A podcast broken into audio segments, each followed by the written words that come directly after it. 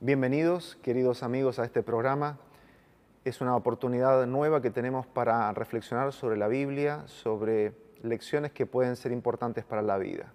Así que antes de abrir la palabra de Dios, lo que vamos a hacer es orar para pedir dirección y entonces podemos eh, compartir esto, interpretarlo, asimilarlo de la mejor manera. Padre Celestial, estamos agradecidos porque tenemos este privilegio de abrir tu palabra y te pedimos que podamos contar con tu dirección en esta charla, en esta reflexión. Lo hacemos en el nombre de nuestro Mesías, Jesús. Amén.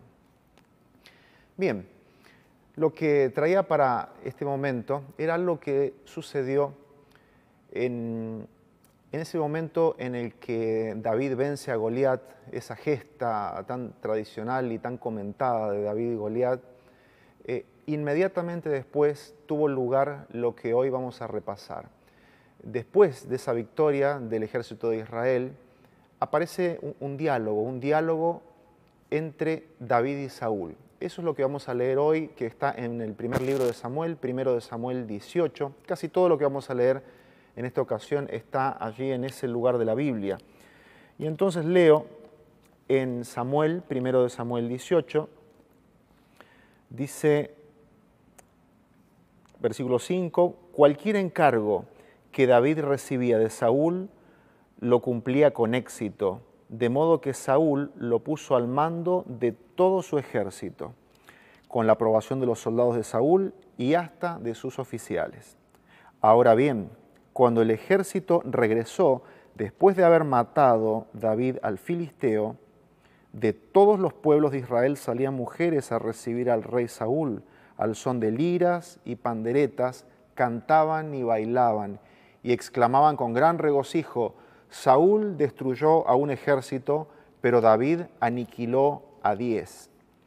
Disgustado por lo que decían, Saúl se enfureció y protestó a David le dan crédito por diez ejércitos, pero a mí por uno solo.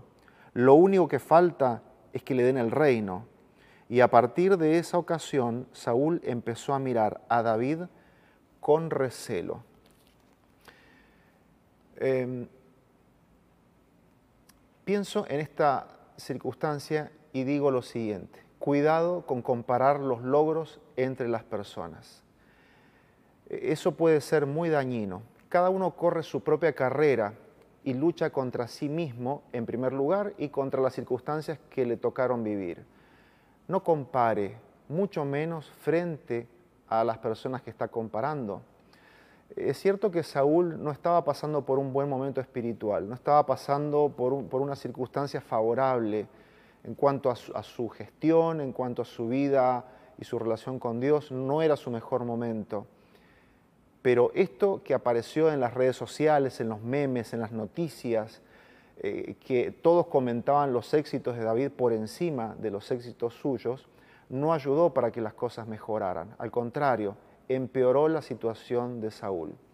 No comparemos personas, porque cada cual pelea una batalla única y en la vida necesitamos logros, pero los logros que necesitamos no los necesitamos haciendo perder a otro, nosotros necesitamos triunfar, necesitamos éxitos en la vida, pero no a costa de que otro pierda o a costa de que otro tenga menos logros que nosotros.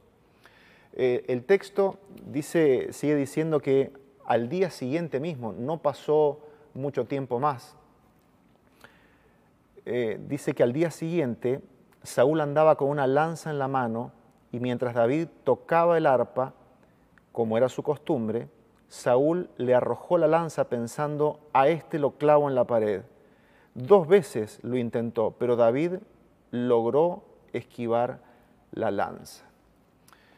Eh, David tuvo éxito eh, en todas sus expediciones porque el Señor estaba con él. Y dice eh, que, al ver esto, Saúl se llenó de miedo, se llenó de temor, porque cada vez que salía el ejército, cada vez que salía una campaña militar y ahora David estaba al frente de esas campañas militares, el, ejército volvía triunfador y eso le, generaba, le generó bronca, le generó angustia y le generó miedo. Eh, dice el texto puntualmente que Saúl tenía miedo mientras los demás lo querían a David. ¿Por qué le daba miedo en lugar de alegría? Fíjense esto. Ambos, tanto Saúl como David, pertenecían al mismo pueblo. Ambos luchaban en el mismo ejército. Ambos peleaban contra los filisteos, pero ahora entre ellos eran enemigos a muerte, especialmente Saúl, por supuesto. El mapa afectivo de una persona modifica el mundo que lo rodea. Uno puede ver eh, una foto, ¿sí? Uno puede ver una foto de mm, un equipo, puede ver una foto de un grupo de trabajo, me saco una foto con mis compañeros de trabajo en una oficina, en un taller, en el lugar donde tenga que desarrollar mi tarea, me saco una foto en una iglesia, en un templo, en una comunidad religiosa, me, saco una foto de familia con mis amigos, con, eh, con personas que quiero, me puedo sacar una foto matrimonial con mi esposa, mi esposo, y todos pueden estar sonriendo en la foto, pero cuando alguien le da lugar a la envidia, a la competencia, el enemigo pasa a ser ese que tengo al lado. Esa persona con la que estoy sonriendo, esa persona con la que comparto momentos, con la que parece que tendríamos que estar tirando para el mismo lado, que puede ser mi hermano, mi papá, mi mamá, mi hijo, mi hija, las personas que, como dije, que comparten mi comunidad religiosa, esas personas con las que yo sonrío y me saco una selfie, esas personas con las que todos me ven que estoy bien, cuando mi mapa afectivo, cuando mi estructura afectiva está dañada, esa foto es como mentirosa. En realidad ahí se ocultan enemigos, personas que envidio, personas que en mi interior son mis enemigos, no mis, mis amigos. Cuando alguien tiene envidia, cuando alguien codicia, el alma está, como dije, está como envenenada y eso impide que nosotros podamos disfrutar los éxitos de otras personas. Saúl no podía disfrutar de los éxitos de David. Aun cuando jugaban para el mismo equipo, no los podía disfrutar. Eh, no solo eso, eh, las personas encima nos volvemos peligrosas. Cuando una persona alberga envidia, cuando una, cuando una persona tiene eh, codicia algo de otra persona y por ende se despierta con un pequeño odio frente al, al dueño de eso que me gustaría tener y no tengo, de esa habilidad, de esa característica personal, de las pertenencias que tiene algo, que tiene alguien, nosotros también nos volvemos peligrosos. Miren, hay un señor eh, que se llama Menahem, falleció ya, Menahem Mendel Schneerson, conocido como el Rebe de Lubavitch, el Rebe de Jabad Lubavitch. Eh, él tiene un análisis muy interesante sobre los diez mandamientos, especialmente sobre los mandamientos que tienen que ver con nuestro vínculo con el prójimo. El último mandamiento que dice no codiciarás es la llave para entender todos los otros. Porque dice él, si una persona no codicia, nunca va a matar a nadie. Porque matar a alguien es porque deseo hacer algo, tener algo, codiciar algo que no me pertenece, si no, no mataría a alguien. Si una persona no codicia, nunca va a adulterar, porque nunca le va a interesar nadie más que su esposo o su esposa. Si una persona no codicia, nunca va a robar, nunca estará tan interesado en los bienes de otra persona como para quitárselos. Si una persona no codicia algo, nunca tendrá motivo para mentir, porque eh, obviamente el que codicia en ese afán de, de malograr lo que otro tiene o de tener lo que otro tiene, es probable que quiera apelar a algo no bueno como mentir. El que no codicia se puede alegrar encima con los éxitos de los demás, puede felicitar de corazón y más si compartimos la familia, la amistad, la fe.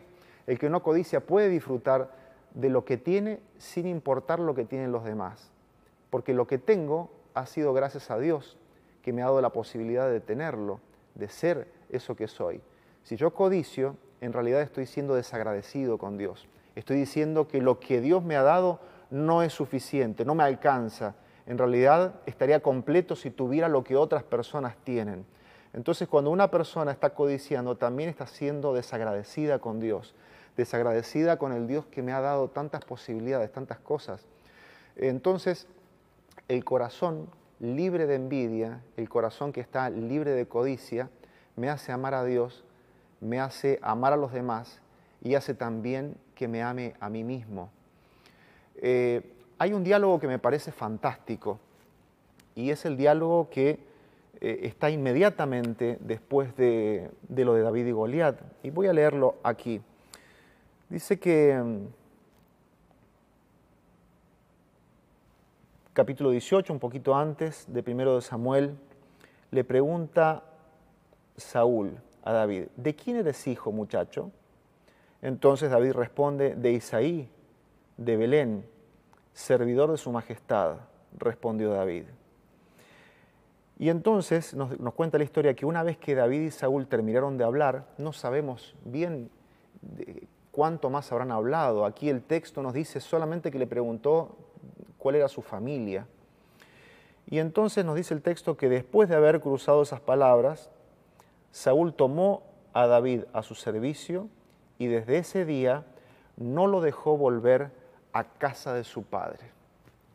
Qué interesante. Eh, después de ese día no lo dejó volver a casa de su padre. Miren, los eventos en la vida llegan muchas veces sin pedir permiso y nos cambian la vida para siempre. Un día te quedaste en la escuela por primera vez solo tus padres te dejaron en la escuela y hubo un día que esa fue tu, experiencia de quedarte solo por primera vez. Un día diste tu primer beso, un día fuiste estudiante y al día siguiente dejaste de serlo. Esas experiencias te marcaron para siempre, no se olvidan. Un día eras soltero, soltera, y al día siguiente ya estabas casado, casado. Un día fueron dos en la familia y al día siguiente ya eran tres. Esos días llegan y la vida nunca más es igual. Un día también la influencia del papá y la mamá deja de ser el pan de todos los días y ahora se transforma en el equipaje para viajar, en herramientas para construir el edificio de la propia vida. David no volvió más a la casa de su padre, no volvió más a su familia. Ahora tenía tareas que hacer en el reino. Eh, tenía tareas militares, tareas de gobierno. Los días en que los padres podían influir en la educación de David ya casi habían terminado. Los días de preparación para la vida en casa de los padres deben tener entretenimiento, pero no se los puedo delegar al entretenimiento. La preparación para la vida no puede estar en manos de los videojuegos, en manos de Netflix, porque los días de preparación, claro que deben tener recreación y pueden tener entretenimiento, pero necesitan tener relacionamiento con los amigos, necesitan tener estudio, necesitan tener trabajo en la casa, charlas. Destaco dos aspectos en la preparación de este jovencito que sin lugar a dudas fueron determinantes para transformarlo en una persona de éxito. Para que una persona confíe en lo que hace, y esto es, esto es el primero que yo destaco, para que una persona confíe en lo que hace, necesita que los padres confíen primero en él, en ella. La familia de David se dedicaba a la ganadería, vivía de criar ovejas, de criar cabras, y entonces eh, vivían de la lana, de, los mismos animales, de la leche. David era un adolescente, era un jovencito, pero estaba a cargo de los bienes familiares. Toda la familia se veía afectada si él no hacía bien su trabajo. David eh, no se sentía capaz y confiado porque le hacían muchos regalos, porque le compraban ropa nueva todos los fines de semana para, para salir con sus amigos o porque le daban todos los gustos. No, la seguridad que le daba esa familia no dependía de eso, no dependía de los regalos, no dependía de un trato diferencial. No, esa, esa confianza en la familia era lo que lo hacía a él una persona segura. David se sentía seguro porque la familia le daba seguridad al confiar en él. Ponían los bienes familiares, las pertenencias de valor de, ese clan, de esa familia, estaban a cuidado de David que era un jovencito. Le daban responsabilidades que no eran un juego, no era solamente para, eh, para probarlo o para entretenerlo. Le estaban dando los bienes familiares, le estaban dando el ganado, los bienes que dependían de los que dependía el sustento de la familia, esas cosas estaban a cargo de David aun cuando él era un jovencito. Esto lo preparó para desafíos mayores. David en un tiempo estaba a cargo del rebaño de la familia y en un momento entonces Dios lo puso a cargo de cuidar el rebaño de todo el pueblo de Israel, de todo el pueblo de Dios, quedaron en manos de este jovencito muy poco tiempo después. Entonces así también los hijos, nuestros hijos, necesitan saber que confiamos en ellos. Eso los hace crecer con, autodeterminación, con seguridad. Entonces hace falta, claro, uno necesita elegir bien qué responsabilidad empezar a darle a una hija, a un hijo, pero sepan que esa seguridad, esa autodeterminación se da cuando los padres que lo aman, que la aman, empiezan a confiarle cosas importantes. Ahí ahí se empieza a construir esa seguridad. Ahí comienza ese, ese sentido de que lo, que lo puedo hacer, que puedo animarme a más. El segundo aspecto que yo destaco de aquí de la familia eh, y de David es que él confiaba plenamente en Dios. Y es probable, o yo diría casi con seguridad, esto ha venido también de su familia. Eh, en una época temprana ya de su vida, de la vida de David, él ya confiaba en Dios. Así que nosotros podemos intuir de que esto lo ha recibido de la familia.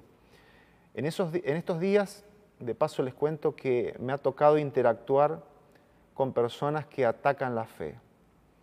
Eh, personas que atacan la fe, las comunidades religiosas, las iglesias. Los argumentos suelen ser más o menos los de siempre, uno los viene escuchando hace tantos años, y uno dice, no, esto de, esto de la religión eh, es todo un negocio, es todo ficción, no existe eso, son, sensiblerías o son, es imaginación, y, que aprovechan esa imaginación eh, para, para sacar dinero, para aprovecharse de la gente. Miren, en la experiencia de David y de tantos otros, vemos que la fe en Dios no es ni una mentira ni una ficción. Yo digo, ¿de dónde aparece esa fuerza que hace que las personas vean lo mejor para el futuro sin haberlo visto todavía? ¿Dónde aparece esa fuerza? ¿Cómo es que uno la tiene?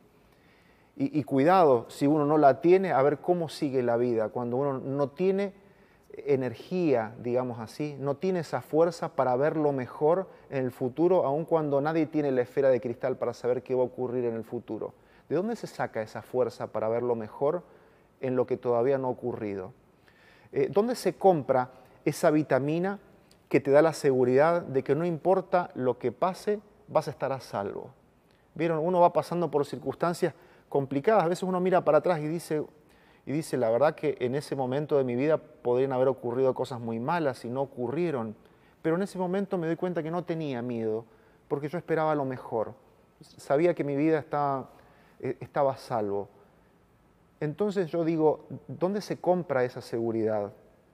Como dijo alguien por ahí, eh, un, pensador y, un, poeta decía, hablando de otro, de otro ejército, que tenía inferiores condiciones decía, pueden porque creen que pueden. ¿De dónde se saca ese, e, esa seguridad de que se puede? Esa seguridad de que también si me arrepiento de corazón de algo, de algo que no, no debería haber hecho, de algo que no debería haber pensado, si me arrepiento con sinceridad, tengo otra oportunidad para escribir de una manera mejor las páginas de mi vida que me queden de aquí en adelante. Esa seguridad de que puedo escribir, puedo seguir transitando este camino perdonado y sabiendo que tengo una oportunidad nueva. ¿Quién puede darle esta seguridad a las personas? Esa fuerza, esa seguridad, esa esperanza, no se la puede pedir por Amazon, no la venden en Walmart, no, tengo un lugar para ir a comprarlo, eh, comprar ese, ese tónico, ese medicamento, esa vitamina y de repente veo el futuro con seguridad. De repente no me desanimo cuando las cosas no van como yo quiero que vayan. ¿De dónde se saca eso? Eh, y si esa seguridad, esa esperanza, esa fuerza se terminan, no importa lo que tengas, no importa lo que hayas logrado antes en la vida, realmente te quedas con las manos vacías. No importa si tenés eh, facultades eh, innatas, si tenés habilidades innatas, no importa si tenés una muy, una muy buena cuenta en el banco, no importa. Si esa energía, si eso que se llama fe desaparece, la vida se queda sin dirección, la vida no va para ninguna parte. Entonces en tiempos de bonanza, algunos dicen, este, cuando parece que todo está bien, cuando parece que estuviera todo bajo, control, algunos creen que en ese momento no necesitan fe en Dios, no necesitan confianza en Dios. Pero ante la primera dificultad, donde no puedo controlar la situación, donde las cosas se me escapan de las manos, el mundo en ese momento se me viene abajo, no importa lo que tenga, no importa lo que tenga a nivel personal, no importa lo que tenga a nivel material, no importa, me quedo con las manos vacías y me, quedo desorientado. En ese momento es cuando me doy cuenta que la fe hace la diferencia. Entonces no es mentira la fe en Dios, no es un cuento de hadas, no es una, no es una fábula de esa que se le cuentan a veces a los niños para que se comporten bien, no es eso, es mucho más, es mucho más, es lo que permite a una persona avanzar cuando todo indicaría que no habría motivo para avanzar o para esperar lo mejor. Esa energía, por llamarlo de una manera, esa fe, es un don especial y es, es algo que transforma a las personas en triunfadoras. No es lo mismo tener fe que no tenerla. Eso es tan claro como el día y la noche.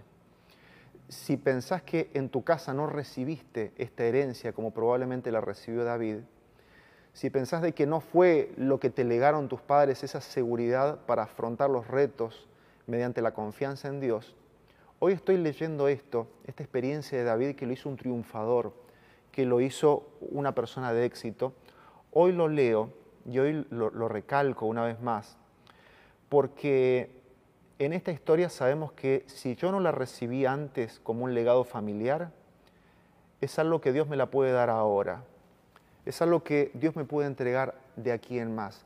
Alguno puede decir, yo la verdad que tal vez tengo poca fe porque no me inculcaron eso desde la niñez. Hoy estoy leyendo esto porque la Biblia nos dice que Dios puede dar ese don de la fe a las personas que no lo han recibido familiarmente, a las personas que no lo heredaron. Si te das cuenta que estás necesitando fe, Dios puede dártela de aquí en más. En más que esa fe también me dice que si uno es fiel en las pequeñas cosas, uno es honesto en las pequeñas cosas, Dios puede ponerte a administrar desafíos mayores. El que es fiel en, las circunstancias más eh, simples de la vida, así como David que estaba cuidando un grupo de ovejas, un grupo de cabras, y de repente después de unos años se transformó en el que tenía que cuidar a todo el rebaño del pueblo de Dios, eso fue porque había una fidelidad y porque había un corazón que estaba dispuesto a confiar en Dios. Si sentís que te falta un poco más de fe, podés pedírsela a Dios y Él es el que nos regala ese don especial. Por eso, ahora que repasamos algo de, la vida de Saúl y David, solamente estas pequeñas frases, una pequeña porción de sus vidas, yo destaco esto. Primero, cuidado con comparar, cuidado con compararte con otras personas, cuidado con decir esa persona logra mucho y yo logro poco, porque la vida no es así. La vida, en la vida no competimos contra otras personas. La vida es una senda que debe transitar uno solo, acompañado de, personas que tal vez me quieren o personas que tengo a los costados, pero la senda, en definitiva, el que tiene que dar paso a paso soy yo. Y cada lucha, cada circunstancia es totalmente individual, no las puedo comparar a las experiencias de vida. Entonces, no entres en la trampa de comparar y hacer esa comparación pública a otras personas, porque eso puede hacer daño. Eso le hizo daño a Saúl. Saúl tal vez necesitaba otra cosa, no una comparación, y eso lo, tiró abajo, no le sirvió. Él también se equivocó en otros aspectos en su vida, pero la comparación fue algo dañino para él.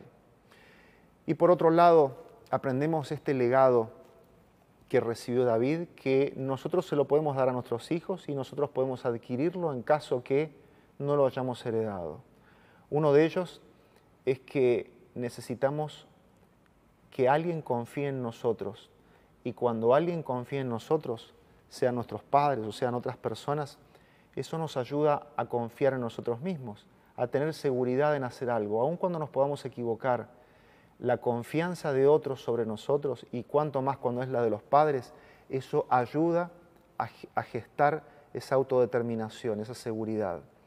Y por último, quiero decirles que la fe en Dios es algo que transforma a las personas en personas exitosas porque la fe en Dios no es una ficción, la fe en Dios no es un cuento para que la gente se comporte bien.